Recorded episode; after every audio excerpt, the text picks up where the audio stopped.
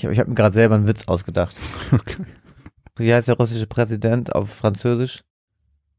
Putin. Das heißt Hure oder so. Ja. Ne? Oh, ist richtig gut. Ist mir wirklich gerade so Ist eingefallen. gar nicht schlecht.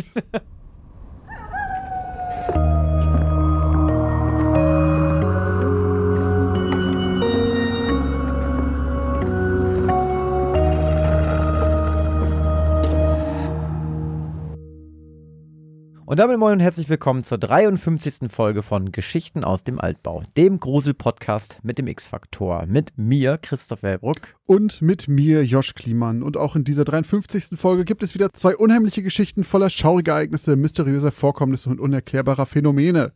Und natürlich liegt es auch am Ende der 53. Folge auch wie immer an euch zu entscheiden, ob diese Geschichten fiktiv sind oder sich in ihrem Kern etwas Wahres verbirgt. Und ihr kennt es bereits, der Timecode zum Beginn der neuen Geschichten von heute ist 20 Minuten und 44. Und davor reden wir ein wenig über die Auflösung der letzten Geschichten. Mhm. Ja, die letzten äh, Geschichten, die Auflösung der letzten Geschichten. Wir hatten ein Fünkchen Wahrheit und unterbewusster Besuch. Ja, und ein Fünkchen Wahrheit habe ich ja, glaube ich, dir sogar privat schon geschrieben, dass ich den Titel sehr gut fand. Ja, hattest du geschrieben, habe ich sehr gefreut, Weil weil, meine Titel sind oft äh, Thema der Diskussion hier im, zwischen uns beiden. Aber der war, der war so, der war so auf viele Arten und Weisen gut. Der, der, der war zum einen schon einfach so ein Fünkchen Wahrheit, weil der Typ einfach so ein Fünkchen die Wahrheit erzählt mit seinen Prophezeiungen. Mhm. Und dann aber auch, weil er höchstwahrscheinlich das Fünkchen entzündet, welches dazu führt, dass die Lagerhalle abbrennt. Und damit kommen wir auch zur Zusammenfassung dieser Geschichte. Wir haben einen äh, Sammler von Automaten aller Art, einarmige Banditen, äh, Wahrsagerautomaten oder auch Flipperautomaten, alles Mögliche, was man so auf dem Jahrmarkt findet eigentlich. Und ähm, dieser Sammler scheint einen wirklichen Deal gemacht zu haben, denn er kann drei Automaten für sehr wenig Geld ähm, käuflich erwerben und äh, kauft diese Automaten auch einer alten Dame ab, die ihm diese Automaten an einer völlig abgebrannten Bude verkauft und sagt, dass dieser, dieses Haus und die Automaten irgendwann mal ihrem Sohn gehört haben und das Haus vor kurzem abgebrannt ist und ihr Sohn darin gestorben ist. Tja, das ist dem Mann herzlich egal. Er nimmt den Deal an und macht einen Schnapper, kauft sich drei Automaten und fährt sie nach Hause, um sie ein bisschen zu restaurieren. Ihm fällt dann ziemlich schnell aus, dass zwei der Automaten wahrscheinlich, sagen wir mal, relativ wertlos sind, äh, für seine Sammlung aber noch gut sind, aber der Wahrsagerautomat wahrscheinlich ein richtiges kleines Schätzchen ist. Und er probiert es dann auch aus und er funktioniert eigentlich auch noch einwandfrei und äh, macht sich dann, während er ähm, die, die Nachrichten, die dieser Wahrsagerautomat quasi abspielen kann, ähm, äh, macht er sich an die Arbeit, die anderen Automaten zu restaurieren. Und plötzlich hört er, wie der Wahrsagerautomat wieder eine frohe Botschaft verkündet. Also eine, der, der erzählt immer so kleine Wahrsagen einfach. Also sowas wie, ähm, dein Tag wird schön, wenn die Sonne am Himmel scheint oder so. Also so generischen Bullshit eigentlich.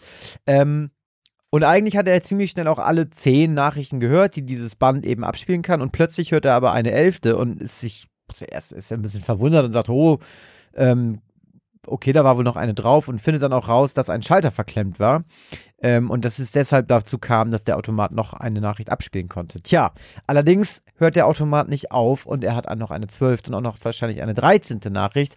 Und die Botschaften werden irgendwie immer persönlicher und nicht mehr, bleiben nicht so generisch, wie sie anfangs waren. Und zack, kommt es dann wirklich dazu, dass der Wahrsager-Automat ähm, ein Unglück ankündigt und kurze Zeit später auch die Lagerhalle mit allen Automaten verbrennt oder beziehungsweise abbrennt. Der Mann jedoch flüchten kann und nicht das gleiche Schicksal ereilt wie dem Verkäufer der Automaten. Ja, war eine geile Geschichte. Ich hatte richtige X-Factor-Vibes. Ähm, war wirklich, war für mich so eine richtige X-Factor-Geschichte irgendwie. Und den Titel fand ich dann halt in, im, in Bezug auf diese Story eben auch einfach richtig geil. Ähm, fand ich, hast du gut geschrieben. Auch die Sounds fand ich nice mit den, Danke. ähm, dieses, dieses, diese Melodie, die da kam, auch die Stimme, die du dann gemacht hast. Also es war eine, dazu erstmal ganz kurz, war eine richtig geile Geschichte, fand ich richtig rund. Geil. So, für unseren Podcast richtig Dankeschön. rund und perfekt, muss ich an dieser Stelle auch nochmal einfach mal erwähnen. Ähm, aber ich habe mich sehr, sehr schwer getan mit wahr oder falsch, ehrlich gesagt. Ähm, Da warst du auch nicht alleine, wenn man so die Abstimmung anguckt. ja, wenn es waren 45% der Meinung, dass es wahr ist und 55%, dass es eben nicht wahr ist und du dir das ausgedacht hast. Also ja, nicht 50-50, aber eben fast sehr, sehr uneindeutig. Und ja, ich habe mich genauso schwer getan eigentlich. Ähm ich mache es jetzt einfach mal kurz und sage jetzt einfach mal, dieses Thema ist irgendwie so speziell. Also das kann auch schon wieder sein, dass du gleich sagst, ich war mit dem Hund spazieren und bin am Schrottplatz vorbeigekommen und da stand ein alter Automat oder so. Und dann habe ich gedacht, Mensch, aber so denke ich mir, das ist irgendwie so dieses Wahrsageautomat und dann auch diese generischen Sachen, die du dir dann auch dann ausgedacht hast. Keine Ahnung, ich sag, ich sag, das ist eine wahre Geschichte. Ähm, falls nicht, ziehe ich nochmal meinen Hut und dann denke ich mir auch so, das Thema allein finde ich schon so abgefahren, dass das dann auch schon wieder geil finde, wenn du das ausgedacht hast. Ähm, aber ich sag jetzt, das ist irgendwie so schon mal passiert. Also, ich bin mit dem Hund spazieren gegangen, am Schrottplatz vorbeigekommen. Nein. Nein, Quatsch. Äh, die Geschichte ist ausgedacht. Ach. Hat, hatten, hatten wir lange nicht mehr hier, oder? Dass wir was zahlen mussten? Hast wieder Fällt rausgehört. wieder raus. Will dein Geld nicht. Nach dem letzten Mal. Also, äh, sie ist komplett ausgedacht. Und meine Inspiration dazu war tatsächlich, äh, dass Christoph auf unserem Twitch-Kanal Bioshock gespielt hat. Und bei Bioshock in diesem Spiel gibt es eine Handvoll Automaten, an denen man sich Sachen kaufen kann, halt in dem Spiel. Und ich spiele jetzt mal ganz kurz ein, was eine von diesen Nachrichten ist, wenn man auf einen dieser Automaten klickt. Willkommen im Zirkus der Werte. So hast du das gesprochen. Willkommen. Genau. Daher kommt dieses Willkommen. Und ich fand das irgendwie cool, auch mit dieser Musik im Hintergrund und sowas. Und das fand ich irgendwie, ist das sowas merkwürdig Gruseliges, dass ich dachte, da guck, ich guck mir doch mal an, was es da so gibt. Und dann habe ich äh, lange, lange recherchiert und geguckt, was es so für Automaten gibt. Und es gibt ja nun mal, viele von euch kennen wahrscheinlich den Wahrsageautomaten äh, Soltar aus dem Film Big.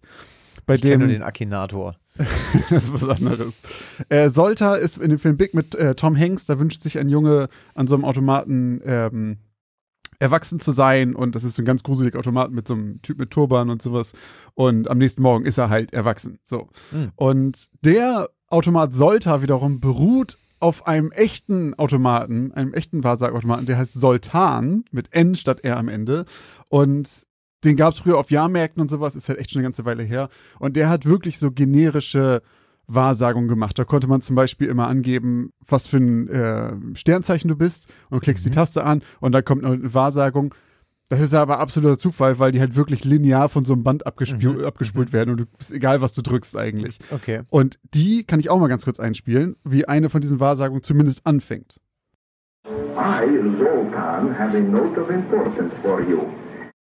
Having. A note of importance for Note you. I sollten, daher kommt halt meins, ich habe eine wichtige Nachricht für dich. Ah. Und ähm, die, die Wahrsagungen bei Soltan sind dann immer deutlich länger. Die gehen dann irgendwie eine Minute lang oder sowas. Das sind halt wirklich so wie, keine Ahnung, damals in der Bravo so finanziell wird dies und dies passieren. so halbe ne? Horoskope. Genau, so ein bisschen so ein Okay. Horoskop kriegst du dann. Und bei mir war es halt so, ich habe halt wirklich so einen Glückskicksspruch dann draus gemacht. So. Okay. Äh, ja, aber das war's. Das waren halt meine, Geil. meine, meine ähm, Einflüsse. Geil, das finde ich, find ich geil. Finde Ja? cool. Ja, wirklich. Cool. Finde ich gut. Aber ist so nie passiert, zumindest nicht, dass ich wüsste. Falls einer von euch einen Automaten hat, der eure Bude abgefackelt hat, schreibt mir gerne. Nee, da muss ich nochmal sagen. Also, äh, Res also Respekt, Hut ab, fand ich, fand, finde ich richtig gut. Gute Cool. Geschichte, gut ausgedacht, gute, gute Inspiration auch so. Also, und der Titel dazu auch. Der Titel war tatsächlich war so ein Glücksding. Ich habe dann zum Schluss, ich schreibe ja meistens meine Geschichte, dann zum Schluss sitze ich davor und denke so, boah, jetzt muss ich einen Titel ausdenken. Das fällt mir, wie Christoph weiß, immer sehr, sehr schwer. Und das war mit einmal, kam wirklich bei mir auch so ein, so ein Funke plötzlich, wo ich dachte so, ach guck mal, Fünkchen Wahrheit. Und dann habe ich gemerkt, okay, es ist einfach auf alle Seiten perfekt. Ja, Und war ich auch sehr zufrieden mit. geil. Christoph, unterbewusster Besuch Ja. von dir. Da ging es um Rasmus, der ähm, früher in einer WG gewohnt hat, wie wir es alle doch kennen, und sich dann aber irgendwann überlegt, ey, wisst ihr was, ich glaube, alleine wohnen wäre auch mal geil. Und dann zieht er halt aus, sucht sich seine eigene Bude und er hat da mal Ruhe, muss sich um nichts mehr kümmern, was die anderen machen, kein Dreck von seinen, von seinen Mitbewohnern wegräumen und sowas, sondern ist komplett da einfach mal selbst für sich. Merkt dann aber relativ schnell, dass es da doch recht einsam plötzlich wird.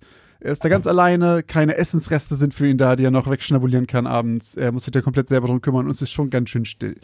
Und dazu kommt, dass er relativ schnell nach ein, zwei Tagen merkt, irgendwas ist hier ein bisschen merkwürdig, weil irgendwie sind mal Ah. Türen nicht abgeschlossen, die er eigentlich abgeschlossen hatte.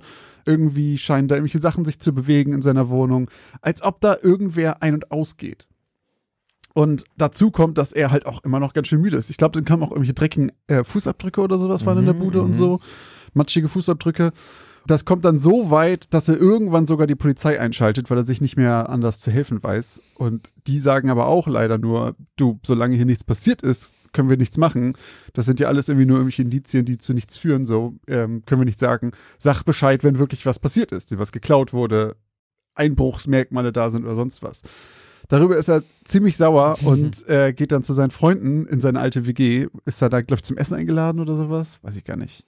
Wir trinken Bierchen in der Trinken Küche. Bierchen zusammen, ja Mhm. genau. Mhm. Kommt da zurück und quatscht mit denen darüber und sagt, ey, es ist einfach alleine wohnen ist nicht so geil, wie ich dachte, weil ähm, da irgendwas die ganze Zeit ist. Irgendwas ist total merkwürdig.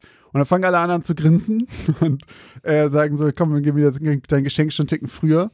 Und es stellt sich raus, dass Rasmus bekannt ist dafür, dass er, wenn er neu ist in einer Wohnung anscheinend, äh, und das noch etwas ungewohnt ist, schlafwandelt. Und äh, sie damals schon Fotos von ihm gemacht haben, mitten in der Nacht, wie er schlafwandelnd unterwegs war. Mhm. Und anscheinend passiert das gleiche einfach jetzt auch. Also wir haben eine Schlafwandelgeschichte in unseren Händen hier. Bei der Geschichte haben wir euch auch gefragt, ob ihr glaubt, ob die wahr ist oder nicht. Und ihr wart euch diesmal da sehr, sehr, sehr, sehr sicher. Denn 84% haben gesagt, die Geschichte ist wahr und nur 16% glauben, Christoph hat sich das hier ausgedacht. Und ich fand das schwieriger, als, als ich gedacht hätte, weil die Geschichte halt, die kann halt easy ja so passiert sein. Aber es kann natürlich auch einfach sein, dass du dir eine Geschichte ausgedacht hast. Also es ist halt so, ja. Also das ich, stimmt. ich, mir kommt es auch vor wie vielleicht eine Hörergeschichte oder sowas. Ich würde, glaube ich, ich lege mich jetzt fest und sage, sie ist wahr. Ich sage, das ist entweder eine Hörergeschichte oder von einem Kumpel von dir oder sowas vielleicht sogar. Weder noch. Ist tatsächlich einfach ausgedacht. Wirklich? Ja. Ah, Ähm, bitte. das, also das Einzige, was viele, also ganz viele haben ja auch gesagt, dass das wahrscheinlich vielleicht wirklich einfach mir so passiert ist. ja, ja. Das hattest du ja quasi schon debunked beim letzten Mal. Genau, also das Einzige, was halt ist bei mir, ist, dass ich halt mal wohl schlafgewandelt bin eine Zeit lang, vielleicht das sogar immer noch tue. Also immer mal wieder bekomme ich dann mal mit, dass ich das wohl mal wieder getan habe. Und ähm, ich finde das einfach unglaublich gruselig, wenn Voll. mir jemand das erzählt. Wir hatten ja auch schon währenddessen darüber gesprochen, glaube ich, nach der Folge, äh, nach der Geschichte, ähm, ja, wie nach einem Blackout irgendwie, man hat, man weiß nicht, man weiß nicht, was man da gemacht hat und so, Ja. wenn einem das noch Leute sagen. Ähm, ja, ich fand es unglaublich unangenehm immer, wenn mir, mir das erzählt hat und dann, deswegen habe ich da eine Geschichte drüber geschrieben und ähm, lustigerweise habe ich noch nie in einer WG gewohnt. Ähm, ich habe schon Echt noch gar nicht? Nee, ich habe, äh, als ich ausgezogen bin, habe ich in einer Einzimmerwohnung gewohnt. Ähm, Krass. und ja, wohne jetzt mit meiner Freundin zusammen. Aber so das klassische WG-Leben, eine Dreier-, Vierer-WG hatte ich nie. Ähm, Passt aber in der Geschichte dafür ganz gut so. ich, viele Freunde haben Ja, ja. es halt gemacht. Ich kenn, ke- weiß ungefähr, wie es da so abgeht. Ähm, genau, aber am Anfang habe ich auch noch so ein bisschen gedacht, vielleicht äh, wollte ich es noch so ein bisschen gruseliger machen und dann wollte ich es vielleicht auch noch fast so ein bisschen böser machen und dann dachte ich, ja, das, das wird dann auch ein bisschen wild und ein bisschen bunt. Am Ende ist es ja fast schon ein bisschen witzig geworden. Ja. Ähm, und dann hab, hab, war ich auch damit zufrieden, dass man, dass, dass wir einfach mal eine Schlafwandelgeschichte haben mit einem, die vielleicht ein bisschen mysteriös wirkt währenddessen und am Ende aber eigentlich ganz, ganz einfach aufgelöst wird. Mhm. Und dann ist es gar nicht so ein Mysterium, wie alle denken. Und dann bleibt vielleicht am Ende nur noch für den Rasmus die unangenehme ähm, Erkenntnis, dass er halt ein Schlafwandler ist und dass er Dinge tut, von denen er nicht weiß, wenn er sie tut. Und das finde ich einfach, ah, nee, das finde ich nicht geil. Nee, Aber ja, absolut ausgedacht äh, alles habe ich 85% der Hörerinnen und Hörer mal hops genommen. Ja, 84. Und aber da müssen den ordentlich Leute hier Josh. zahlen. Ja, Ich- ich schmeiß mal rein dann Euro. Habe ich lange nicht mehr gehört. Von mir, ne? Ja. Ja. Hm. Gefällt mir nicht. Könnte ich drauf verzichten. Aber Leute, 84% von euch jetzt auch hier Euro rüber. Genau, her mit dem Euro. Gut. Ähm, hätte ich nicht gedacht, beziehungsweise, ja gut, ich war mir relativ unsicher. Aber irgendwie dachte ich dann doch so, das ist, das kommt so eine Auflösung, du bist einer von den Leuten, die das Foto gemacht haben mit oder sowas. Wäre ganz cool gewesen, ja. Aber Aber ich, ich war mir auch irgendwie sicher, dass du in der WG mal gewohnt hättest. nee, war ich doch nicht so der Typ für. Also so dieses Ganze, so was er auch gesagt, also was ich so geschrieben habe, so von wegen kein, kein Warten im Bad oder nur seinen eigenen Scheiß wegräumen. Das hat sich für mich immer gut angefühlt. so, okay, wenn ich mich hier über irgendwen aufrege, dann über mich. Ja, ich hatte, was Äh, das Warten im Bad angeht, ich hatte bisher alle WGs, in denen ich äh, gewohnt habe, hatten immer zwei Bäder. Hm. Von daher ging's. Also klar musste man mal warten. Die erste WG war eine Fünfer-WG. Da muss man schon mal warten, aber es ging voll klar. Ja. Ähm, und dies mit eigenem Scheiß wegräumen. Das ist so das Einzige, was so ein bisschen. Aber ganz ehrlich, wenn man mit der Freundin zusammen wohnt, ist das halt auch so, dass man so gegenseitig Kram wegräumt. Ganz allein gewohnt habe ich halt noch nie. Von daher, dieses nur komplett seinen eigenen Kram machen, kann ich nichts zu sagen. Mhm. Jetzt machen wir eine kurze Werbeunterbrechung. Was glaubt ihr, gebt ihr eigentlich so für Essen im Monat aus? Oder für Klamotten? Oder um nebenan in dem kleinen süßen Café einen Cappuccino zu trinken?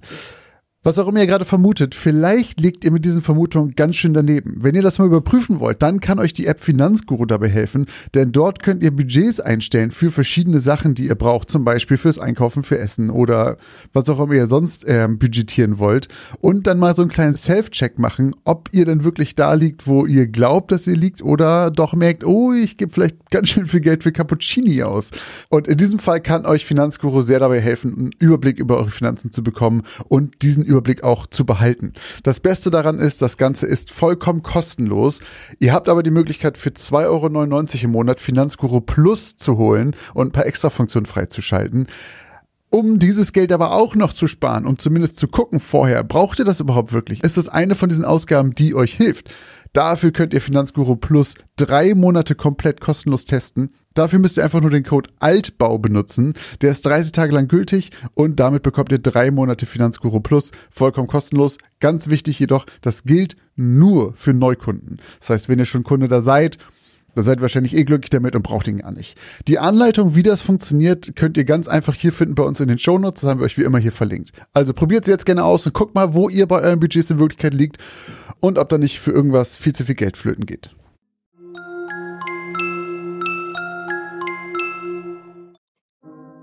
Und jetzt geht's auch schon weiter mit den neuen Geschichten. Du bist heute zuerst dran. Brauchst dein Dingsbums gar nicht zuklappen. Ist das so? Ich klappe schon ja. wieder hier meinen, Ja. äh, meinen Christoph packt schon wieder Kollegen ein. hier zu. Christoph setzt sich schon wieder seinen Rucksack auf und ist Ah. halb aus der Tür raus. Das war gerade erst die halbe Miete hier, ne? Ich muss ja noch eine Weile hier sitzen. Richtig, du musst auch noch mein Geplärre nachher anhören. Dann beginnen wir mal mit der ersten Geschichte aus Folge 53. Und zwar helfende Hände.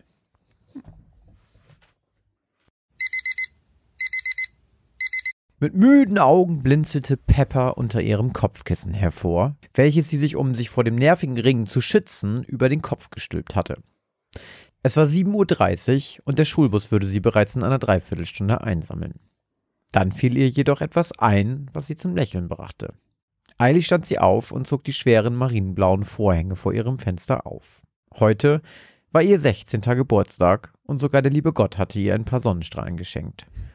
Auf Knopfdruck verschwand ihre morgendliche Miesmuschellaune und sie spürte, wie Millionen Glückshormone durch ihren Körper rauschten und ihre Laune verbesserten.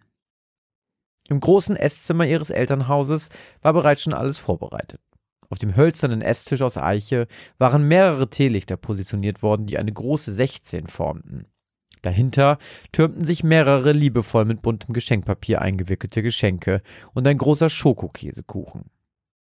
Ihre Eltern und ihr kleiner Bruder warteten bereits auf sie.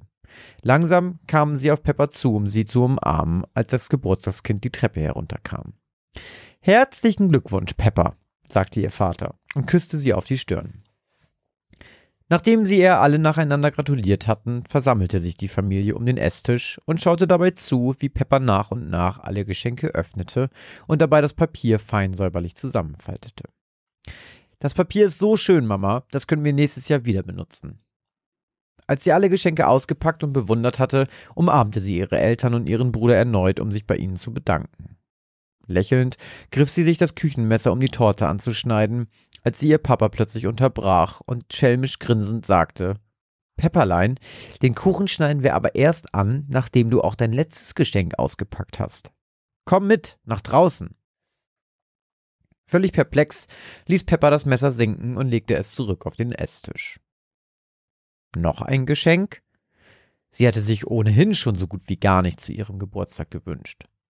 Ahnungslos folgte sie ihrem aufgeregt wirkenden Vater durch die Haustür nach draußen und traute ihren Augen nicht. In der Auffahrt ihrer Eltern stand ein mit einer roten Schleife eingewickelter VW Käfer. Alles Gute zu deinem 16. Geburtstag, Liebes, rief ihr Vater und strahlte ihr zu, während er in seiner linken Hand mit einem Schlüsselbund klingelte. Pepper wusste nicht, was sie sagen sollte. Sie war völlig geschockt vor Freude. Ein Käfer war ihr absolutes Traumauto. Seit sie ihren Führerschein in der Tasche hatte, hatte sie sich geschworen, so lange mit dem Fahren eines eigenen Autos zu warten, bis sie genügend Geld für einen VW Käfer mit manueller Gangschaltung zusammengespart hatte. Und da stand er nun, blitzeblank poliert und reflektierte das Sonnenlicht. Nacheinander fiel sie ihrem Vater und dann ihrer Mutter um den Hals und weinte sogar etwas vor Freude. An ihrem 16. Geburtstag würde sie tatsächlich mit einem braunen VW Käfer zur Schule fahren. Besser konnte der Tag nicht werden. Nachdem der Kuchen als süßes Frühstück hergehalten und Pepper sich für die Schule fertig gemacht hatte, setzte sie sich in ihr neues Gefährt und rollte rückwärts von der Einfahrt. Danach legte sie den ersten Gang ein, ließ die Kupplung langsam kommen und konnte es immer noch nicht fassen, als sie tuckernd die Straße hinunterbrauste. Im Gegensatz zu ihren Freundinnen und Schulkameraden hatte sie sich auch aufgrund ihres Lieblingsautos dazu entschieden, einen Führerschein mit einem manuell geschalteten Auto zu machen. Für sie ergab das mehr Sinn, auch weil sie nach der Highschool nach Europa wollte und dort fast alle Autos ein manuelles Getriebe besaßen. Für Pepper gab es nur eine Sache, vor der sie fast schon panische Angst bekam, wenn sie nur daran dachte, und vor der all ihre Freundinnen sich vermutlich nicht fürchteten. Das Anfahren am Hang. Schon in der Fahrschule hatte sie es gehasst. Wann immer sie an einem Hang vor einer roten Ampel warten musste und im Rückspiegel die Lichter eines anderen Wagens aufleuchteten, brach ihr der Schweiß aus und sie wurde nervös. Was ihre Situation natürlich nicht unbedingt verbesserte. Und ausgerechnet auf ihrem Schulweg wartete so ein Hügel, der nicht nur steil war, sondern auch ein Stoppschild besaß, an dem Pepper auf jeden Fall anhalten musste. Plötzlich wurde sie sogar für einen kurzen Moment nervös und spürte, wie sich ihre Fingernägel in das Gummi des Lenkrads bohrten. Es wird schon gut gehen, sagte sie sich, versuchte sich wieder zu entspannen und die Fahrt zur Schule zu genießen. Doch je näher sie dem Hügel mit dem Stoppschild kam, desto nervöser wurde die 16-jährige Fahranfängerin des braunen VW-Käfers. Auch wenn sie sich nach einem kurzen Blick in den Rückspiegel etwas entspannt hatte, als sie sah, dass niemand hinter ihr war, war sie dennoch immer noch so nervös gewesen, dass sie vor dem Anfahren vergessen hatte, in den ersten Gang zu schalten. Doch nicht nur das. Sie hatte gar keinen Gang eingelegt und ihr Wagen wurde nur von der Bremse davon abgehalten, den steilen Hang hinunterzurollen. Als sie den Fuß von der Bremse nahm, die Kupplung durchtrat und auf das Gaspedal drückte, heulte der Motor laut auf. Doch der Wagen begann rückwärts zu rollen. Bis Pepper überhaupt verstanden hatte, was das Problem war, war sie bestimmt schon an die 20 Meter zurückgerollt und von Panik völlig übermannt. Kreischend sah sie aus der Windschutzscheibe heraus dabei zu, wie sich das Stoppschild von ihr entfernte, als der Wagen plötzlich abrupt zum Stehen kam und Peppers Oberkörper dadurch etwas nach vorne geschubst wurde. Sie schaute auf ihre Füße, die noch immer keines der Pedale berührten, und blickte anschließend aus dem Seitenfenster. Sie stand schräg mitten auf dem Hang. Dann drehte sie sich blitzartig um, um zu erkennen, wer oder was sie gestoppt hatte. Doch da war nichts. Sie kontrollierte die Seitenspiegel. Vielleicht lag irgendwas hinter dem Auto, was sie nur aus einem anderen Winkel erkennen konnte. Doch dem war auch nicht so. Dann entschloss sie sich auszusteigen, um nachzusehen.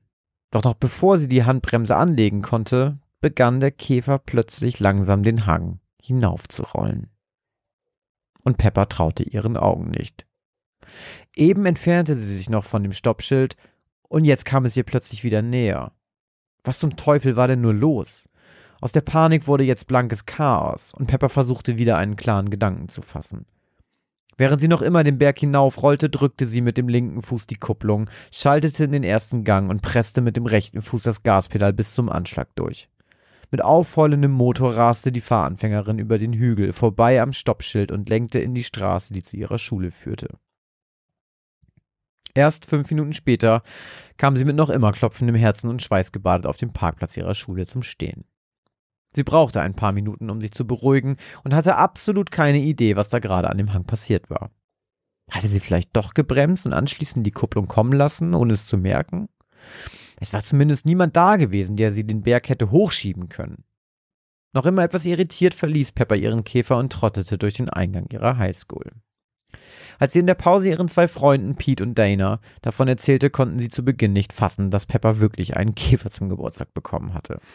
Wow, Pepper, das ist ja unglaublich, kommentierte Pete Peppers Geschichte. Beruhig dich, Pete. Hast du nicht zugehört? grätschte Dana ihm rein. Noch viel unglaublicher ist ja wohl, dass Peppers Auto ohne ihr Zutun den Berg hinaufgerollt ist. Hast du dazu irgendwas zu sagen? Nee, keine Ahnung. Aber du bist dir sicher, dass du nicht doch auf die Bremse und anschließend aufs Gas gedrückt hast? Ich bin mir ziemlich sicher, dass ich es nicht war, antwortete Pepper. Aber apropos hinaufgerollt. Hat Mr. Tettner, unser Physiklehrer, nicht mal irgendwas von Gravitationsanomalien erzählt? Keine Ahnung, Pepper. Aber die Anomalie will ich sehen, die dich in einem 800 Kilogramm schweren VW Käfer den Berg hinaufrollen lässt. Nach Schulschluss war Pepper natürlich kein bisschen schlauer. Der Vorfall vom Morgen schwörte ihr den ganzen Tag im Kopf herum und sie hatte sich nicht auf den Unterricht konzentrieren können. Dann dachte sie daran, was Pete zu ihr gesagt hatte, und er hatte recht. Es hätte wirklich alles schlimmer sein können. Was auch immer dafür verantwortlich gewesen war, dass ihr Wagen gestoppt und anschließend die Kreuzung hinaufgerollt war, hatte gleichzeitig auch ihre unfreiwillige und unkontrollierte Talfahrt den Hang hinunter gestoppt und Schlimmeres verhindert. Und als sie einen kurzen Moment darüber nachdachte, löste sich auch eine Schwere von ihrer Brust und sie begann erneut zu lächeln. Doch auf dem Schulparkplatz angekommen, verging ihr das Lachen. Das Anfängerritual. Sie hatte es völlig vergessen.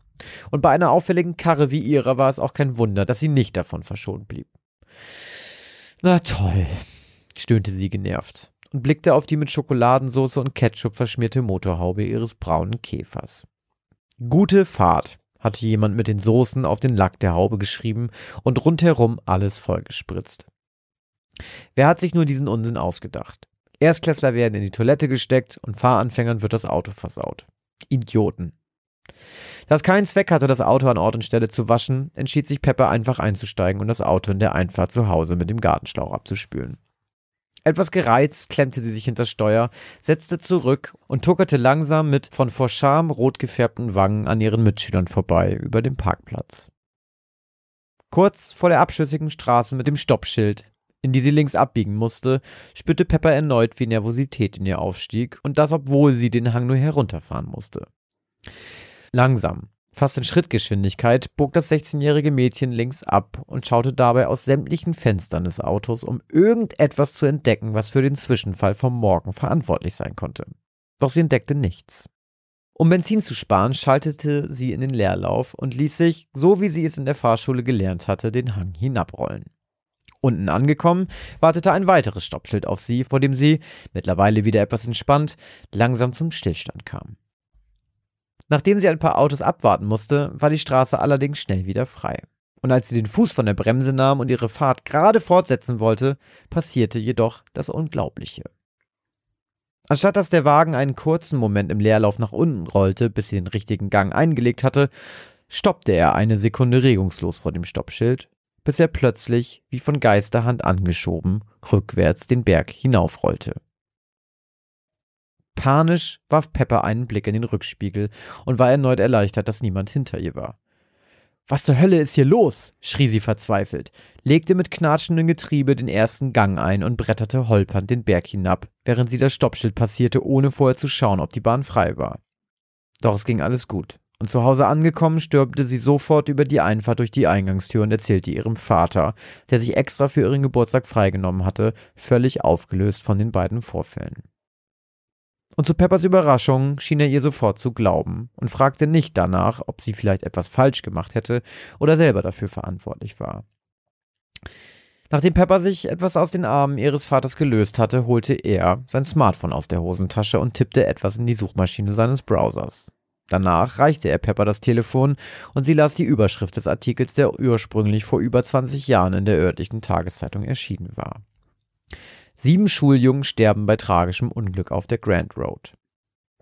Aber das ist ja auf der Straße mit dem Hang passiert, Dad, sagte Pepper und schaute ihren Vater ungläubig an. Dieser nickte nur und fasste anschließend den Artikel zusammen, der darüber berichtete, wie sieben Schuljungen von ihrem Schulbus überrollt wurden, als sie versuchten, ihn anzuschieben, nachdem der Busfahrer den Bus mehrfach hatte absaufen lassen. Noch bevor die Kinder bemerkt hatten, was geschah, hatte der Bus sie bereits allesamt zerquetscht, seufzte ihr Vater. Angeblich schieben sie auch noch heute alles und jeden den Berg hinauf und finden keine Ruhe. Pepper sah ihren Vater mit großen Augen an und fragte sich ernsthaft, ob er einen Scherz machte. Dann wechselte er plötzlich ruckartig das Thema. Komm, Pepperchen.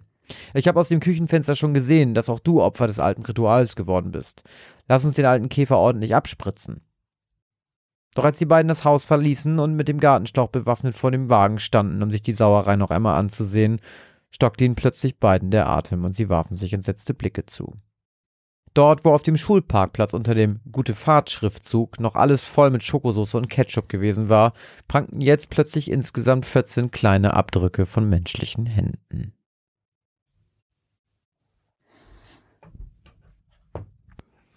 Alter, wieso, wieso steigen die denn aus? Wollen einen Bus schieben und dann überfährt er die einfach alle. Holy shit.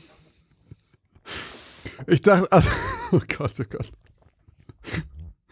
Also ich habe schon gedacht, so, ich fand es ganz witzig, weil ich tatsächlich äh, beim Schreiben meiner Geschichte dachte, wir haben auch schon lange keine gute Geistberg-Geschichte mehr gehabt. Dann hast du direkt eine im Gepäck.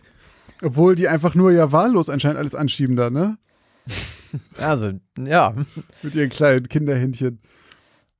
Echt, ja, und dann stiegen die aus, haben wir halt im Häfen den Berg rauf und sind die alle überfahren. Meine Fresse. Hey, jetzt kann niemand sagen, dass ich jetzt irgendwie wieder irgendwelche Tiere umgebracht habe. Nee, stimmt. So. Es Es waren nur sieben Kinder. Er hat zehn Hunde davor gespannt, um dich rauszuziehen. Und dann hat er sie alle überfahren. Aber ist auch das Erste, was ich denke. Ich fahre so einen Hügel hoch und irgendwie ein bisschen komisch. Hm, wird wohl eine Gravitationsanomalie sein. Klares, klarer Fall. Du, das passiert öfter mal. Das muss über Gravitationsanomalien gehört. Ey, mit 16 Führerschein, ne? Ja. Ich, Pro oder dagegen? das ist die Sache auch mit diesem Wählen ab 16 und so weiter. Ich kann ja nur von mir ausgehen und ich überlege, wäre ich so war mit 16, dann würde ich immer sagen, nee, lass mich da bloß nichts machen. Also mit 16 hätte ich mich noch nicht, also jetzt im Nachhinein, wenn ich überlege, mein 16-jähriges Ich, klar wäre ich gerne Auto gefahren, hätte gern gewählt. Aber wenn ich jetzt mit ein bisschen Abstand überlege, dann denke ich so, mein 16-jähriges Ich äh, hätte ich nicht guten Gewissens Auto fahren lassen oder wählen lassen wollen. Aber meinst du denn, ja, ich ver verstehe, was du meinst, aber meinst du denn, wenn du es dürftest, hättest du ein andere, anderes Verantwortungsbewusstsein? Also, weil, wenn ich jetzt darauf zurückblicke, wie, wie, wie ich mit 18 war, das sind ja auch nur zwei Jahre, denke ich mir aus, was war ich für ein Bernd mit 18? Das stimmt schon, aber ich finde, in den zwei Jahren habe ich mich auf jeden Fall schon noch groß, also auch in den zwei Jahren danach, wieder von 18 bis 20 nochmal genauso krass so, aber also, keine Ahnung, ich war mit 16 auf jeden Fall nicht der reifeste, würde ich mal behaupten. Nee, ich auch Und nicht. ich aber mit nicht- 18 im Nach in der Nachbetrachtung auch nicht. Das stimmt.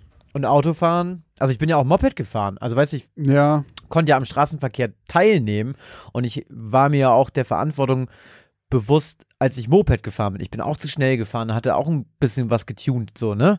So, aber ich war nie wahnsinnig. Und ich glaube, es gab auch in meinem Freundeskreis die Wahnsinnigen, die völlig bedenkenlos überall durchgeballert sind, die dann auch teilweise auch schwere Unfälle gehabt haben. Aber das Ja. sind wahrscheinlich dieselben, die selbst mit 25 noch meinen, sie müssten ein Autorennen in der Stadt fahren. also ich glaube, so ein paar kannst du, egal wie alt die sind, Ja. das legen die nie ab. Aber Ja. ich glaube schon, so mit jedem Jahr, dass du später anfängst, fallen ein paar weg, die halt sonst. Und ich Ja. glaube halt einfach, wenn du überlegst, wie viele Leute sich mit 18 totrasen, ich glaube einfach, also ich habe absolut nicht fundiert, ich habe keinen, aber ich würde jetzt einfach mal behaupten, wenn du das ab 16 frei machst, dann wären es deutlich mehr. Das würde ich auch sagen.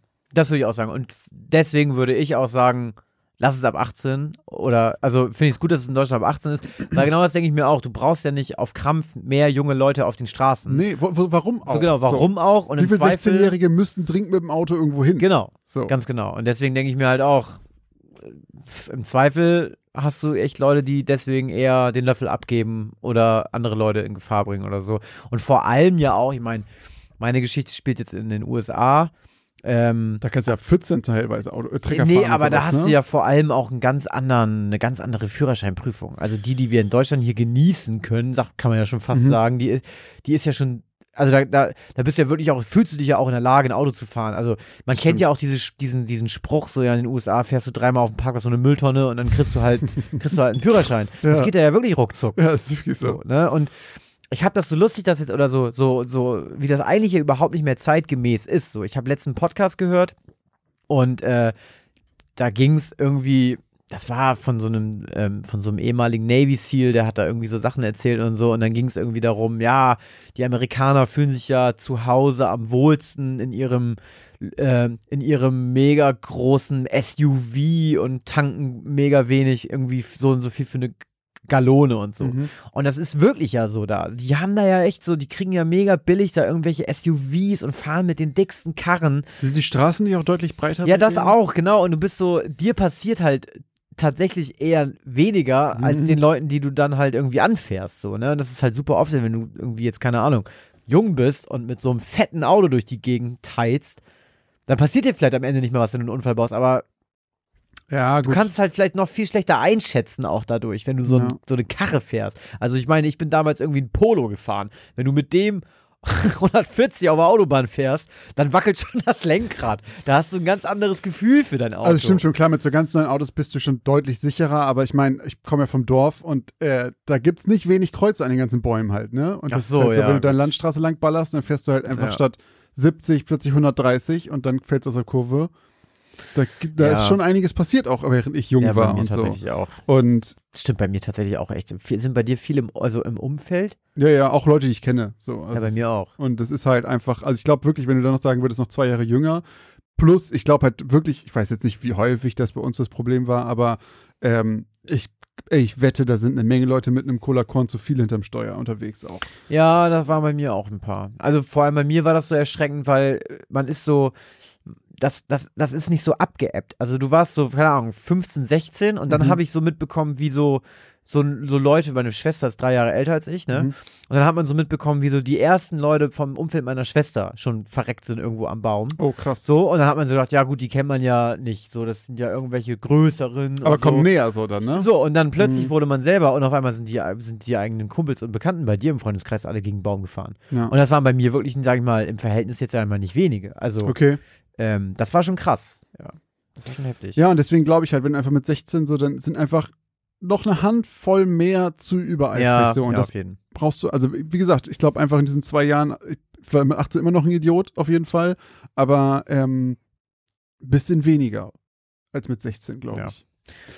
Gut. Was ist eure Meinung dazu, Leute? Schreibt es uns gerne äh, in die Kommentare zum Post. Vielleicht Seid machen ihr wir die zum- Frage dazu einfach. Ja, auch. seid ihr zum Beispiel 16 und würde, äh, seid der Meinung, ihr seid auf jeden Fall die besten Autofahrer. Und, Woher wollt ihr das wissen? und, und, und dann schreibt mal in vier Jahren nochmal und den gleichen, den gleichen Dingsbums und sagt mal, wie ihr es jetzt sehen würdet. Würde mich interessieren. Was mich interessieren würde, Josh, ist, was du uns äh, für Folge 53 für eine Geschichte geschrieben hast. Ich bin vor allem jetzt immer sehr gespannt auf den Titel. Du Ah, hast jetzt so eine scheiße. Latte Ja, ganz ja. weit nach oben gelegt. Das, Aber pass auf, jetzt kommt wieder irgendwie, jetzt, pass auf, jetzt kommt irgendwie sowas wie die wackelnden Äste im Wind. Oder so. Oder wackelnde Zweige. Meine Geschichte trägt den Titel Wintereinbruch. Edith saß an dem kleinen Schreibtisch am Fenster im ersten Stock und schaute hinaus. Dicke Wolken waren am Horizont zu sehen und kamen langsam und leise auf den alten Hof zu. Diese Nacht würde ein Unwetter bevorstehen. Ihr Blick wanderte langsam über die Felder, die den alten Hof umringten, die allesamt abgeerntet und leer waren.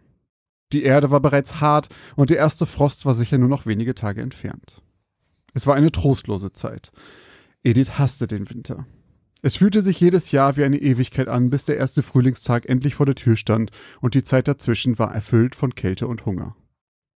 Edith wohnte mit ihrem Mann Helmut und ihren zwei Kindern Annika und Tobias auf einem alten Bauernhof, beziehungsweise dem großen Bauernhaus des ehemaligen Hofes.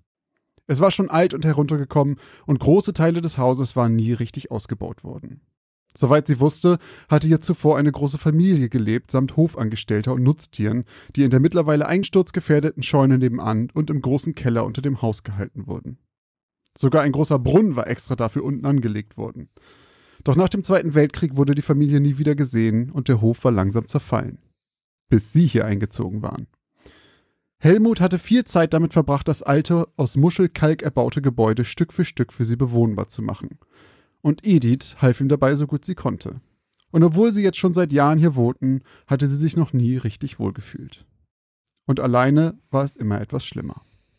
Ihr Mann Helmut war vor einer Woche aufgebrochen, auf Geschäftsreise. Sie hatte sich eigentlich schon daran gewöhnt, dass er hin und wieder für eine Weile weg war, doch dieses Mal fiel es ihr schwerer als sonst. Es war, als läge ein Schatten über ihr. als würde etwas wie die dunklen Wolken am Horizont über ihr schweben und sich langsam nähern. Es war ein unangenehmes Gefühl. Das Gefühl drohenden Unheils. Edith starrte mit glasigem Blick in die Ferne, während sie versuchte, ihre Gefühle zu ordnen. Was war es, wovor sie Angst hatte? Langsam stand sie von ihrem Schreibtisch auf. Noch immer in Gedanken versunken und mit Sorgenfalten auf der Stirn, schlurfte sie durch das Haus und versuchte ihre Gedanken mit einem Glas Rum zu besänftigen. Sie fühlte sich unwohl. Rastlos ging sie von Zimmer zu Zimmer, schaute aus allen Fenstern. Das Gefühl, als hätte sie etwas Wichtiges vergessen, als würde sie beobachtet werden. Es ließ sie einfach nicht mehr los. Irgendetwas war einfach verkehrt. Nach Minuten des Herumirrens blieb sie stehen und ließ verzweifelt den Kopf hängen. Ihr Blick fiel auf den kalten Fußboden. Ihr war, als würde etwas unter ihren Füßen rumoren. Hatte sie sich das nur eingebildet? Dann fiel ihr der Keller ein. Sie öffnete die Tür zur Treppe nach unten, schielte hinab und ging vorsichtig die ersten Schritte hinunter. Mit einem plötzlichen Windzug schlug die Kellertür hinter ihr zu. Knarzend wippte die Schaukel hin und her. Der kalte Wind sauste um Annikas Ohren, während sie immer wieder hoch und runter schwang. Wenn sie ganz oben war, konnte sie weit über die flachen Felder sehen, so weit, als wäre sie auf einen Baum geklettert. Der Wind brannte kalt auf ihrem Gesicht und an den Ohren. Der Winter brach ein, und obwohl sie sich schon darauf freute, mit ihren Freundinnen Schneemänner bauen zu können, sobald die ersten dicken Flocken vom Himmel fallen würden, so merkte sie doch auch mit ihren sechs Jahren schon, wie schwer der Alltag für ihre Eltern wurde, wenn der Winter kam. Ihr Vater Helmut war vor ein paar Tagen weggefahren. Geschäftsreise hieß das. Das hatte er schon öfter gesagt, und es hieß jedes Mal, dass sie ihn tagelang nicht sehen würde. In der Zwischenzeit mussten sie und ihr Bruder Tobias immer noch mehr mithelfen als ohnehin schon. Mama schaffte das sonst alles nicht, sagte sie immer. Annika wünschte, sie wäre etwas größer, so wie Tobias. Er durfte nämlich immer schon Holz hacken. Annika hingegen musste immer abwaschen oder aufräumen. Aufräumen war okay, aber sie hasste abwaschen. Sie schaukelte weiter auf und ab, bis es langsam dunkel und ihr endgültig zu kalt wurde und sich ihre Ohren wie zwei Eiszapfen anfühlten und wehtaten, als sie sie berührte. Jetzt bemerkte sie auch, dass ihr Magen knurrte. Komisch. Eigentlich hätte es doch schon längst Abendbrot geben müssen. Sonst rief ihre Mutter sie immer rein, lange bevor es dunkel wurde. Annika kam zu der alten Scheune vor dem großen Haus. Sie mochte die Scheune nicht. Sie sah gruselig aus, und ihr Vater hat ihr immer wieder gesagt, dass es verboten war, da reinzugehen. Sie wusste, dass Tobias sich nicht daran hielt. Er hatte sich schon öfter reingeschlichen und drin versteckt. Doch Annika traute sich das nicht. Sie lief immer so schnell an der alten Scheune vorbei, wie sie nur konnte. Auch jetzt machte sie sich bereit, loszulaufen. Sie atmete kurz durch, ging ein paar Schritte zurück, um Anlauf zu nehmen, und lief los. Je schneller sie daran vorbei war, desto besser. Als sie endlich an der Haustür angekommen war, grinste sie zufrieden. Geschafft. Sie griff nach der Türklinke, als sie ein Geräusch hinter sich hörte. Annika wirbelte erschrocken herum. Tobias sah auf. Ihm war, als hätte er etwas gehört, fast wie ein Rufen. Irritiert stand er auf und ließ das Comicheft aus seinen Händen aufs Bett gleiten. Er horchte. Doch er hörte nichts als das Säuseln des Windes und das sanfte Knarzen des alten Bauernhauses. Abgesehen davon war es absolut still im Haus. Es dauerte einen Moment, bis Tobias auffiel, dass gerade das das Merkwürdige war. Es war nie still im Haus. Annika tobte singend durch die Zimmer und seine Mutter räumte Möbel durch die Gegend oder rief ihm irgendwelche Anweisungen zu. So viel ungestörte Zeit, um seine Comics zu lesen, hatte er lange nicht mehr gehabt. Er öffnete seine Tür und trat in den Flur. Mama? Wahrscheinlich war sie draußen und holte Annika rein. Sie wäre sicherlich nicht weggefahren, ohne ihm vorher Bescheid zu sagen.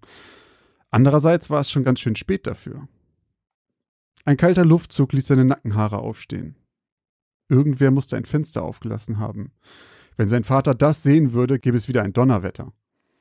Dann hörte er ein tiefes Geräusch, als ob etwas Schweres über den Boden geschliffen wurde. Er ging die Treppe hinunter und sah sich um, doch alle Fenster waren fest verschlossen. Ihm wurde immer mulmiger zumute, bis er sah, dass die Tür zum Keller offen stand. Da kam die kalte Luft also her. Vorsichtig ging er darauf zu und schloss die Tür, nachdem er sich mit einem kurzen Blick die dunkle Treppe hinunter versichert hatte, dass niemand unten war. Als er sich gerade von der Tür wegbewegte, hörte das Knarzen von Schritten auf der Treppe hinter der verschlossenen Tür.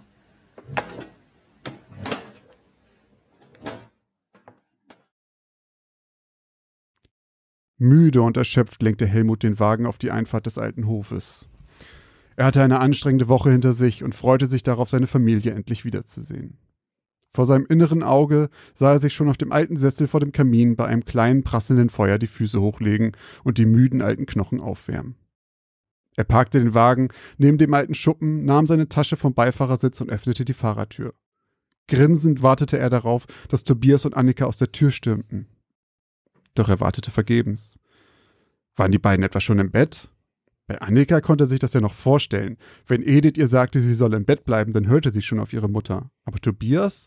Der kleine Satansbraten machte doch immer, was er wollte. Schmunzelnd schüttete Helmut seinen Kopf bei dem Gedanken. Mit der Tasche im Arm ging er zu dem großen Haus, das ihn noch Jahre beschäftigen würde bei dem Versuch, alle Räume zu renovieren und bewohnbar zu machen. Vor der Tür stapfte er mehrfach auf, um den groben Dreck aus seinen Schuhen zu entfernen, öffnete die Tür und trat ein. Ich bin wieder zu Hause, rief Helmut fröhlich und seine Stimme hallte durch die Zimmer.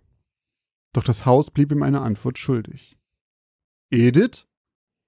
Keine Antwort. Tobias? Annika? Erste Sorgen mischten sich in seine Stimme. Doch die einzigen Geräusche kamen noch immer von Helmut selber. Ohne einen Gedanken an die dreckigen Stiefel zu verschwenden, stapfte er los, schaute und rief nach seiner Frau und seinen Kindern. Doch beide Kinderzimmer waren leer. Mittlerweile lief Helmut und aus seinen Rufen wurden Schreie. Er brach die Tür zum Schlafzimmer beinahe auf, so schnell öffnete er sie. Tobias! entfuhr es ihm, als er seinen Sohn auf dem Bett liegen sah. Auf den ersten Blick sah es aus, als würde er einfach nur schlafen. Doch Helmut merkte schnell, dass es mehr als das war. Er war bewusstlos. Dann erst sah Helmut die dicken roten Striemen am Hals des elfjährigen Jungen. Zitternd rief der Familienvater den Notruf. Er brauchte vier Versuche, bis er die richtigen Tasten traf. Wenig später trafen Notarzt und Polizei bei dem alten Hof ein und Tobias wurde abtransportiert. Doch es dauerte noch beinahe eine Stunde, bis die Polizei Edith endlich fand. Auf dem Heuboden der alten Scheune. Auch sie war nicht ansprechbar. Doch neben ihr fand man eine Flasche Rum, Schlaftabletten und einen Strick. Annika hingegen blieb vorerst verschollen. Erst am Mittag des nächsten Tages wurde die Leiche des sechsjährigen Mädchens gefunden. Tief im Brunnenschacht der Kellerräume.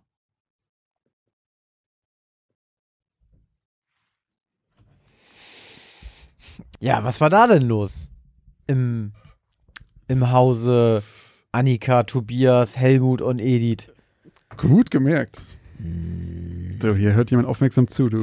Also, zuerst einmal fand ich das ganz schön, dass du vier Perspektiven hattest. War auch generell, finde ich, ganz gut geschrieben. Fand ich ganz geil, dass der Typ, also dass der Tobias sich umdreht und dann die Schritte hört hinter, der Hinter sich. verschlossenen Tür. Mhm. Das fand ich ganz geil. Das fand ich auch ehrlich gesagt ziemlich unangenehm. Also vor allem, weil du es im Vorhinein schon sagst, er guckt noch mal kurz runter, da ist niemand, er macht die Tür zu und ist eigentlich alles gut und plötzlich merkt er so, Moment mal, so, also, uff. Und dann, und dann blendest du ja auch schon wieder aus. Mhm. So, und das fand ich irgendwie ganz geil gemacht. Also, das ist, ähm, okay, aber am Ende hat der oder haben die Verantwortlichen dafür irgendwie das, weiß ich nicht, bei der Mama für Selbst, nach einem Selbstmord aussehen lassen? Wieso sind die. Also, warte mal, der Sohn wird in seinem Zimmer gefunden, hört was aus dem Keller. Äh, nee, der wird tatsächlich im Schlafzimmer von den Eltern gefunden. Der liegt im. Im Schlafzimmer. Er geht erst in die, in die Kinderzimmer von. In die Kinderzimmer, ah, okay, da, da, findet er da nichts. findet er keinen. Okay, und dann ist, geht er ins okay, Dann ist der Schlafzimmer. Sohnemann im Schlafzimmer seiner Eltern, Mhm. hat aber auch das Letzte, was er gehört hat, aus dem Keller gehört. Die Tochter. Die Tochter auch. Die haben alle das letzte Mal. Nee, warte, die, Die Tochter, Tochter geht, geht rein und hört dann was hinter ihr. ja, ne? also draußen. genau. Und die Mutter, Geht zum Keller. die runter. war auch im Keller und Die hört dann Keller was hinter runter, sich und die Tür geht Die zu. Tür hinter geht zu, ihr. genau. Ah, dann würde ich mal sagen. Dann würde ich mal sagen, es waren mindestens zwei. Der Typ, der die Mutter kalt gemacht hat, hat auch sich den Sohn geschnappt. Der Typ, den die Mutter kalt gemacht hat. Ja. Und dann hat noch jemand sich um die Tochter gekümmert. Aber warum ist die Tochter die einzige, die tot ist? Und im Brunnen, der Brunnen ist im Keller. Ja. Das ist ja wie so ein bisschen The Ring, ne? Da musste ich dran denken. Oh, stimmt, das ist auch da am Keller. Du hast recht. Oder wie bei, wie bei ähm, Äh, der Schweigen der. Lämmer. Der So- hat ja auch einen Brunnen da in seinem Keller. War nicht in der schwarzen Kapelle auch der letzte Brunnen in der Kirche? Den letzten Brunnen den, äh, sucht man ja vergebens. Ach so, ich ja dachte, ich dachte, das wären irgendwie vier drumherum gewesen und einer war unter der Kirche oder sowas. Angeblich. Ah, okay. Okay. Angeblich. Ja, Mensch, also ein klingt ein bisschen nach einem nach einem Cold Case oder einem ungelösten True Crime Fall. Erstmal finde ich, finde ich, war ja, war sehr sehr unangenehme Stimmung, die da geherrscht hat. Hat mich ganz am Anfang tatsächlich auch ein bisschen an den ähm, an die Geschichte erinnert, die ich mal geschrieben habe. Ganz weil auch Wintereinbruch. Den Ähm, Hof, ne? Ja, weil meine hieß ja, glaube ich, Spuren im Schnee. Und da war Oh ja, ja, meines stimmt. war ja Spoiler, aber mit, wenn ihr hier seid, habt ihr die Folge eh schon gehört, war ja dann hinter Kaifek. Ja. Ich sag's mal so, ich, ich bleibe jetzt mal, ich will, ich sag ja immer nicht zu viel, ne? aber ich bleibe jetzt mal dabei und sag jetzt mal, ah, vielleicht ist hier mal wieder ein bisschen true crimeig geworden. Und wer weiß, was es noch mit dem Titel auf sich hat. Hm. Ach so, okay. Schauen wir mal. Du, Wintereinbruch, also anscheinend ist die Jahreszeit da gerade Winter und Edith hasst es. Aber wenn die das hasst, dann ballert sie sich ja nicht äh, freiwillig eine Buddel rum in den Kopf und legt sich auf den Scheunendachboden, ne? Glaube ich nicht, dass die Edith das freiwillig gemacht hat. Da sprechen wir einfach Ich bleib dabei. Ich sag jetzt schon mal, ich gebe jetzt schon mal meinen Tipp, aber ich sag, wenn das eine True Crime Geschichte ist Mhm. oder so, so, dann sag ich, und wenn das kein Cold Case ist, dann waren es zwei. Und Und wenn es nicht zwei war, ist es ein Cold Case. Oder So. was? ja, okay. dann weiß man es nicht. ist on the record. Dann, war's, dann weiß man es behalten nicht. wir. Dann weiß man es nicht. Sehr schön. Ja, fand ich gut. Cool, Dankeschön. Nee, fand ich gut. Auch so diesen Perspektivwechsel fand ich super, dass die alle nacheinander irgendwie ins Verderben laufen. Das wusste man schon. Nachdem die Tochter dran ist, weiß man schon, jetzt kommen sie alle dran. Mhm. Und ähm, ja gut, der Vater, den hat es dann nicht erwischt. Der war nun die arme Sau, die dann seine Familie gefunden hat. Da Mhm. kann man sich dann immer fragen, ja, was ist. Ja, also schrecklich, ne? Schrecklich muss sowas sein. Ah. Oh, unangenehm, wirklich, sowas ist unangenehm. Vor allem, wenn du auch so, wie man sich das immer wünscht, auch wenn man in der Stadt wohnt, ne? Oh, schön aufs Land, schön raus, schön Aber du bist Ruhe halt dann haben. so im Nichts und Bist du am Arsch der Heide, du. musst dich bei Hinterkaifeck auch denken. So, du hast einen geiles, geilen Hof und so weiter, aber kann irgendein Spacko halt im Wald stehen. So. Ja. Passiert nicht dann so oft, Nee. aber wenn's passiert, bist du halt am Arsch. Ja. Da spielen ja auch super viele Horrorfilme, spielen ja genauso. Irgendwo. Auch bei Scream 1, wie weit die da weg wohnen, ne? Stimmt, diese, allein diese Bude mit diesem Garten, der halt aussieht wie so eine. Das ist jetzt ja einfach riesig. Das Ja. ist ja einfach drumherum nichts. Einfach Felder, der Ja, Garten. ja. Einfach fünf Felder oder so. Stimmt. Gut, aber Hey. wir haben noch mal ein äh, paar Dankessagungen rauszuhauen, auch am Ende dieser Folge. Ja, bevor wir, bevor wir uns bei unseren Supporterinnen und Supportern bedanken, möchte ich mich auch nochmal einmal ganz herzlich bei allen bedanken, die uns bewertet haben in der letzten Zeit. Oh ja, danke Denn schön. das sagen wir auch jedes Mal, wie ihr uns anderweitig unterstützen könnt. Und das sind extrem viele Bewertungen in kürzester Zeit bei Spotify geworden, äh, die da zusammengekommen sind. Also ganz vielen Dank an alle, die da irgendwie die Sterne verteilt haben. Und auch ganz vielen Dank an alle, die wirklich auch noch Texte schreiben bei iTunes. Wir Ja. lesen das regelmäßig. Äh, ich bin da immer auf dem neuesten Stand. Ähm, Kuss und vielen Dank an alle, die abgestimmt haben und uns bewertet haben. Wenn wir gerade dabei sind, auch nochmal vielen Dank an alle, die uns immer noch Mails schreiben. Wir Ja. kriegen immer Ja. noch dauernd Mails Unfassbar mit Feedback, mit irgendwelchen Geschichten und so weiter. Ähm, ich finde es so geil, dass man sieht, dass es nicht einfach nur eine Zahl, die irgendwie hochgeht, weil Leute eine Folge anklicken, sondern da stehen Menschen dahinter, die schreiben Kommentare, die schicken uns Nachrichten, die Ja. interagieren mit uns. Das finde ich einfach mega geil. Wir versuchen alles zu beantworten. Wir kommen nicht immer ganz hinterher. Manchmal dauert es auch echt ein Momentchen länger. Aber Leute, lasst euch eins gesagt sein, das landet manchmal auch in unserem Spam. Aber selbst wenn, das ziehen wir raus und wir lesen alles. Ja, wir lesen alles. Kann sein, dass meine Antwort irgendwie unter den Tisch fällt, aber wir, wir haben alles gelesen. Das kann ich euch Yes. versprechen. So. Und dann kommen wir an bei den Danksagungen für heute. Und zwar bei Patreon wollen wir unsere zwei neuen Patreons begrüßen. Und zwar einmal Alexandra und Anne. Vielen, vielen Dank euch beide, dass ihr unserer Patreon-Familie hinzugefügt wurdet. Nein, hinzugestiegen Ihr seid. euch einfach hinzugefügt habt. dass ihr euch hinzugefügt habt. Ihr habt so es in der. Hand gehabt. Äh, und auch bei Steady ist eine neue Unterstützerin dazugekommen. Und zwar ist es die Janka. Vielen Dank, Janka, für deinen monatlichen Support bei Steady. Dann haben uns natürlich auch noch ein paar Paperspenden erreicht. Und mittlerweile ist es sogar so, dass immer mehr Leute ähm, tatsächlich auch ihren Euro uns äh, zur Verfügung stellen, Ja. wenn sie falsch geraten haben. Und zwar, der liebe Ole lag bei der Flugzeugstory falsch, die liebe Eva lag bei beiden Stories falsch. Äh, und dann haben aber auch noch unabhängig davon Tamara und Karina uns etwas ähm, bei PayPal zukommen lassen.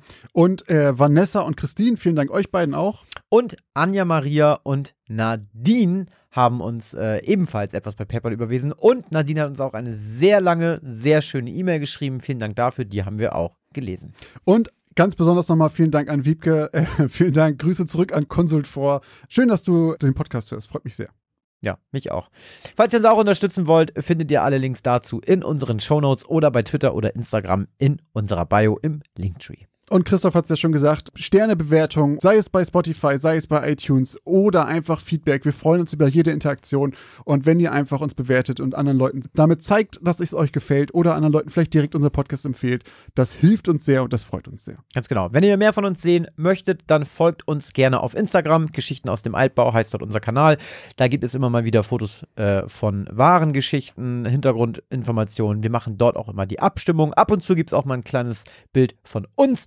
Und wenn ihr mehr von uns generell sehen wollt, dann folgt uns gerne auch auf Twitch. Wir sind mittlerweile fast täglich online, zocken Videospiele und filmen uns dabei. Ähm, dort gibt es auch den Hardcore-Kern unserer Community. Wenn ihr Bock auf neue Leute habt, kommt gerne rein in den Stream, in den Chat und zockt mit uns ein paar Videospiele. Zu guter Letzt, vergesst nicht, dem Podcast zu folgen und ihn zu abonnieren bei Spotify oder wo auch immer ihr sonst Podcasts genießt. Vielen Dank fürs Zuhören und bis zur nächsten Geschichte aus dem Altbau.